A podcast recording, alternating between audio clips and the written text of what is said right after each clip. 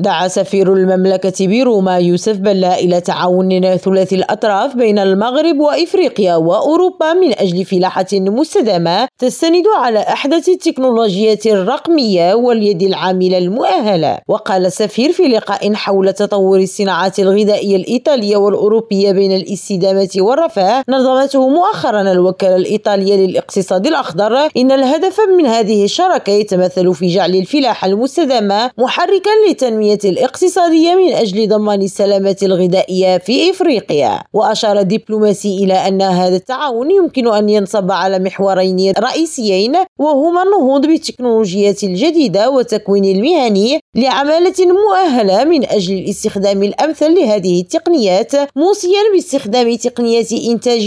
إيكولوجيكية تستجيب لحاجيات التنمية المستدامة بإفريقيا هاجر راجي ريم راديو روما